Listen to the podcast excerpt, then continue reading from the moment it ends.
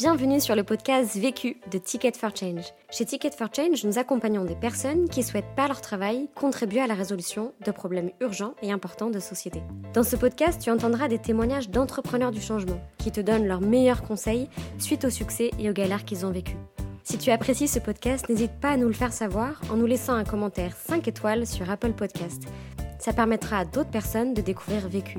Et si tu souhaites recevoir tous les jeudis le podcast Vécu de la semaine dans ta boîte mail, tu peux t'abonner à notre newsletter.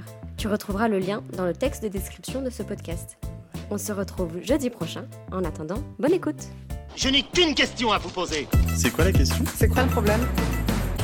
Vécu À chaque galère, des apprentissages. Vécu, des retours d'expérience pour gagner du temps et de l'énergie. Alors, je m'appelle Mona Bernia, j'ai 40 ans euh, et je travaille depuis une quinzaine d'années. J'ai démarré dans la communication. Depuis 2008, je travaillais dans l'économie sociale et solidaire déjà euh, au groupe SOS. Et puis, euh, de 2016 à 2018, je me suis donné deux ans pour faire une transition vers le secteur de l'éducation. avec le projet initial de monter une structure, donc d'être entrepreneur, accompagné par Ticket pendant un an en 2017. Euh, et puis, euh, comme on va euh, en parler tout à l'heure, eh bien, j'ai décidé il y a quelques mois de finalement rejoindre une structure qui s'appelle le réseau Montmartre et qui est dans le secteur d'éducation et qui anime depuis 15 ans des accueils collectifs de mineurs orientés sur les pratiques artistiques et culturelles pour favoriser le développement et l'éveil des enfants tout en favorisant l'égalité des chances. La question. La question dont on va parler aujourd'hui, c'est comment avoir le courage d'abandonner son projet de création pour rejoindre un projet existant. Le vécu. Mon projet In Kids We Trust, euh, l'idée c'est euh, bah, développer la confiance en soi des enfants, comme le nom du projet l'indique, en développant des accueils extrascolaires pour les enfants qui développent une meilleure connexion à soi, un meilleur rapport aux autres et une meilleure connexion à la nature. Premier apprentissage. Mon premier apprentissage, euh, c'est qu'il faut, je pense, savoir repérer le moment où on commence à se mentir à soi-même. C'est-à-dire qu'on est pris dans un, mouvement et puis un écosystème d'entrepreneurs. Donc finalement, au bout d'un moment, on se pose même plus la question initiale qui est euh, pourquoi j'ai envie de créer euh, ma structure? On est un peu embarqué là-dedans. Or, moi, j'ai commencé à me rendre compte que peut-être c'est pas vers ça que je voulais aller.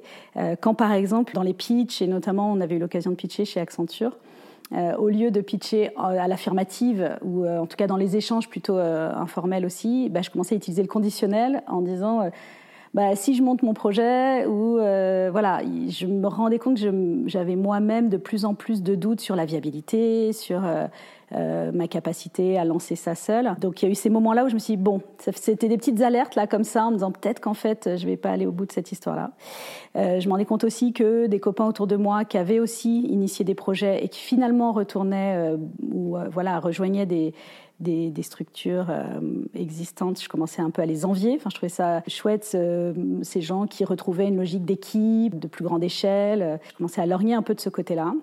Il y a aussi le côté la solitude de l'entrepreneur. Moi, j'étais très confrontée à ça. Je portais seul mon projet. Ça veut quand même dire beaucoup d'heures euh, seul. Euh, euh, même si on est entouré ponctuellement lors de rendez-vous, ça ne veut pas dire être plusieurs tout le temps. Donc il y a plein de moments.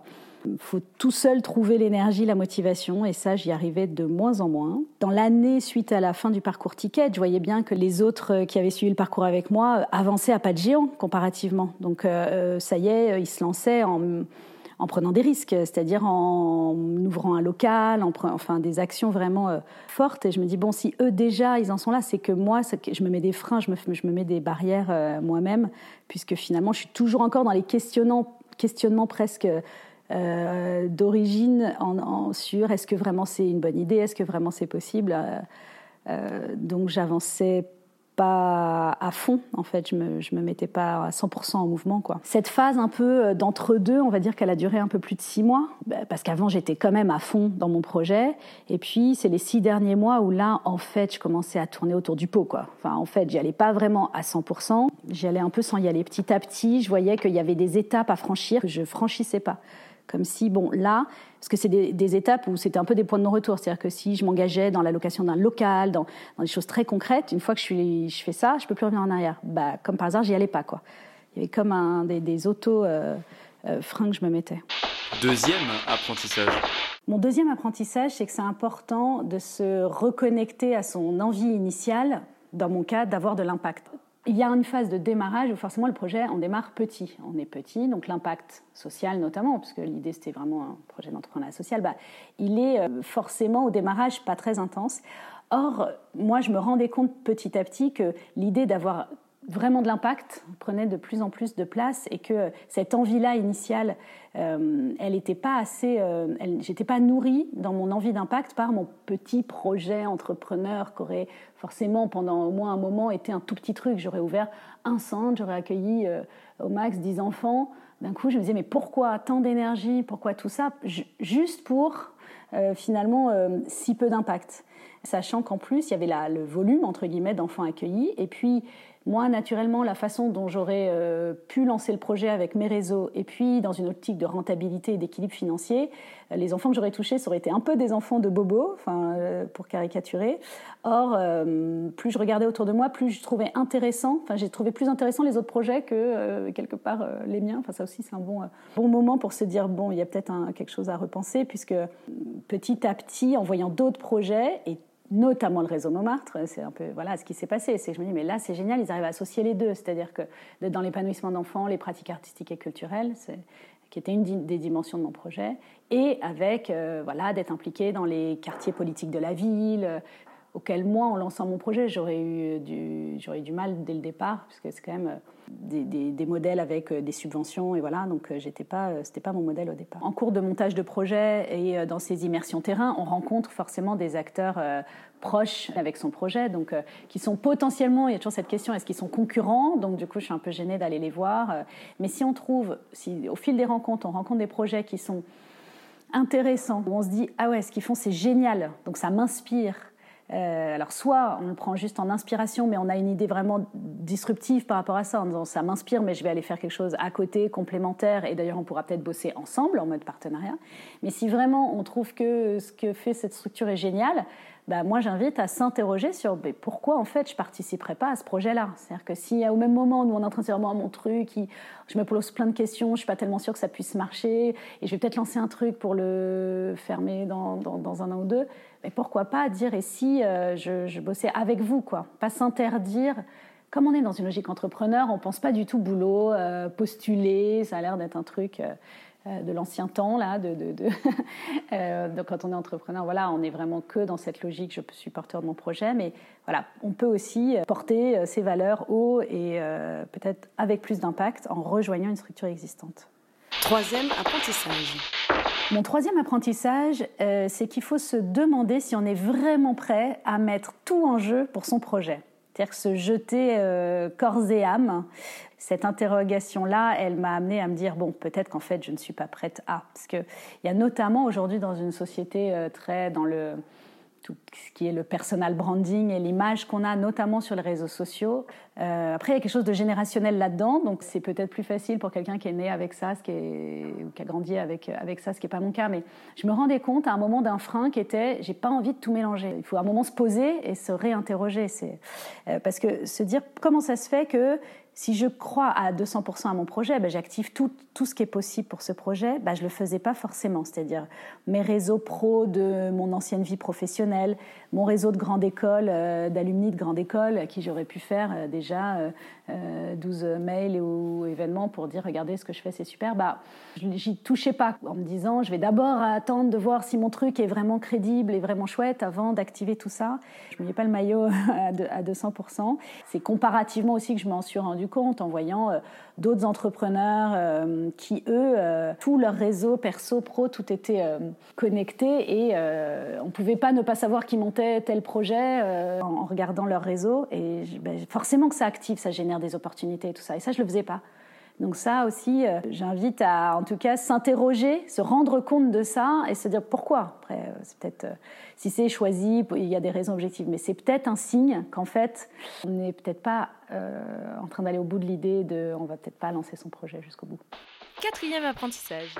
Mon quatrième apprentissage, c'est de valoriser positivement son expérience, de le formuler et presque d'en faire un coming out totalement assumé auprès de ses proches. Écrire un CV en disant qu'est-ce que j'ai fait depuis deux ans, euh, ça a été un super exercice pour me dire, Euh, bon, alors en deux ans, j'ai fait des formations, j'ai fait un parcours entrepreneur, mais finalement, j'ai pas monté ma boîte, donc on est un peu gêné de dire, euh, bah évidemment, c'est cette histoire du fail, quoi, de l'échec, qui est dans le monde anglo-saxon beaucoup plus assumé, dans notre culture française, comment ça, t'as raté ton truc? Donc j'ai fait ça pour l'exercice de mon CV et ça m'a ça a été un super exercice d'auto-satisfecit presque, de dire waouh, mais mis bout à bout, j'ai fait plein de trucs et j'ai appris plein de choses et de transformer la création d'une boîte derrière en, termes de compétences acquises, en termes d'apprentissage, c'est énorme et de, se dire c'est pas un échec d'avoir créé sa boîte, euh, c'est pas l'échec de ce projet-là, c'est en fait euh, un, deux ans d'expérimentation de plein d'apprentissages. Finalement, j'ai transformé en en hashtag. Euh, donc finalement, mes deux dernières années, c'était euh, hashtag slasheuse, hashtag entrepreneuse et hashtag euh, développement personnel aussi, parce que c'est aussi des périodes de, où on grandit en tant que personne sur plein de savoir-être. Et puis, deuxièmement aussi, de le valoriser auprès de ses proches. Moi, il y a ce moment un peu important où je l'ai mis sur Facebook. Voilà, j'ai fait mon petit post pour dire au groupe euh, des gens de ma promo Ticket for Change de 2017. Et puis euh, sur ma page que j'avais créée pour mon projet In Kids We Trust, de dire, euh, bah voilà, j'annonce que j'arrête mon projet. je passais un peu du temps à formuler ce euh, ce poste-là. Et ben c'était important de le faire. Euh, il y a eu des réactions, il y a eu des débats parce qu'il y en a qui étaient ah je suis trop triste pour toi, alors que c'était pas du tout l'objet de mon message. Donc euh, ça a suscité un peu des, débats et c'était intéressant de dire ben non c'est pas triste, je passe à, autre chose et je rejoins. c'est complètement cohérent. La structure que je rejoins est complètement cohérente, donc il y a pas de c'est pas comme un retour en arrière et tout. Donc c'est en tout cas voilà important aussi pour tourner la page sans que ce soit avec tristesse ou par dépit ou avec une sensation d'échec, un truc totalement assumé. Si on décide d'arrêter un projet, ben on l'arrête proprement. Sur ce moment de la, transition entre euh, monter son projet et postuler à une structure, c'est vrai que c'est compliqué parce que parfois, euh, en l'occurrence c'était mon cas, on rappelle des, des gens qu'on avait rencontrés en tant que porteurs de projet, donc avec ce, cette casquette-là et cette fierté-là, je monte mon projet. Donc c'était mon cas. J'avais rencontré Chantal Minguenet en tant que porteuse de projet in Kids We Trust et elle avait trouvé mon projet super. Donc euh, elle m'avait euh, voilà plutôt euh, incité à, à, continuer. Et puis quand un an plus tard, un an et demi, un an et demi plus tard, je, je la recontacte en disant écoute, en fait je vais pas lancer mon projet. Je vois qu'il y a, tu cherches quelqu'un dans ta structure. Il y a un peu une gêne quoi. Il y a un, un truc de bon comment ne pas apparaître comme juste la fille qui euh, qui, pas allée au bout, euh, qui arrive d'un échec, euh, un peu la loose quoi. Donc ce moment-là, il est pas évident et en même temps, c'est là où du coup en écrivant, en posant tout ce que j'avais appris, je suis revenue finalement euh, vers elle et donc je l'ai formalisée dans une lettre de motivation. Et en faisant cet exercice, je me suis dit, mais en fait, ça se tient complètement. Et, je reviens aujourd'hui, un an et demi plus tard, plus, plus enrichie, plus, euh, plus mature sur ces sujets-là que je n'étais il y a un an et demi. Et d'ailleurs, ça a posé aucun souci. C'est-à-dire que ils m'ont pas cuisiné, ils ont, ils ont même pas essayé de me cuisiner sur. Euh, bon, mais alors, du coup, euh, pourquoi vous avez arrêté votre projet? Voilà. Je crois qu'aujourd'hui, quand même, ça ça, s'entend. Euh, il y a plus de gens qui osent essayer, mais ça ne veut pas dire. Euh, enfin, tout, euh, aspirant entrepreneur ne sera pas forcément qu'un entrepreneur dans sa vie en plus. Aujourd'hui, j'en suis là. Ça ne veut pas dire que voilà, peut-être que je reviendrai à l'idée de créer quelque chose ou peut-être d'être intrapreneur en fait aussi. Donc il y a, je, je, crois que faut pas, en tout cas, c'est pas parce qu'on s'est mis avec la casquette entrepreneur qu'il faut plus oser formuler l'intention de peut-être rejoindre une structure. Pour beaucoup, euh, il y a quand même l'état d'esprit entrepreneur et puis l'état d'esprit d'être salarié et c'est irréconciliable quoi. Bah non, je pense qu'à des moments euh, on peut chacun avoir des envies selon ses phases de vie aussi euh, d'être plutôt l'un ou plutôt l'autre et que on peut évoluer entre les deux quoi. Conseil pour gagner du temps. Alors mon conseil pour gagner du temps, c'est de faire des to-do list. Alors je pense que vous faites peut-être déjà euh, des to-do list, mais moi je l'ai fait de manière euh, très euh, fine, enfin détaillée par par univers. Donc j'ai ma to-do perso, ma to-do pro, et je fais même des to-do list par personne de mon équipe pour garder une trace moi aussi de ce qu'on a convenu qu'il y avait à faire. Et comme ça, j'ai aussi la satisfaction de le barrer dans ma propre liste quand quelqu'un de l'équipe l'a fait conseil pour gagner de l'énergie. Et pour gagner de l'énergie, mon conseil, euh, bah, c'est de ne pas oublier le corps, euh, parce qu'on est souvent euh, dans l'intellect, euh, voilà, dans le boulot, et que même en plein hiver, même quand c'est pas évident, de prendre le temps pour euh, le sport, un, un peu de yoga ou de méditation, selon euh, si on est pratiquant, mais euh, voilà, ne pas, ne pas oublier euh, de prendre soin de son corps. L'autre question. La question que je me pose, euh, c'est euh, comment gérer ces transitions professionnelles et cette euh, évolution vers être un acteur du changement, entrepreneur ou pas finalement, mais quand on a des enfants, voilà, quand on a ce- cette magnifique chose qui arrive dans sa vie et qui prend un peu de temps et un peu de charge mentale. Vu, Vécu. vaincu. Pour plus de vécu, clique vécu.org. Je voulais te dire, tu sais, on, on a tous nos petits problèmes. Vécu. By Ticket for Change.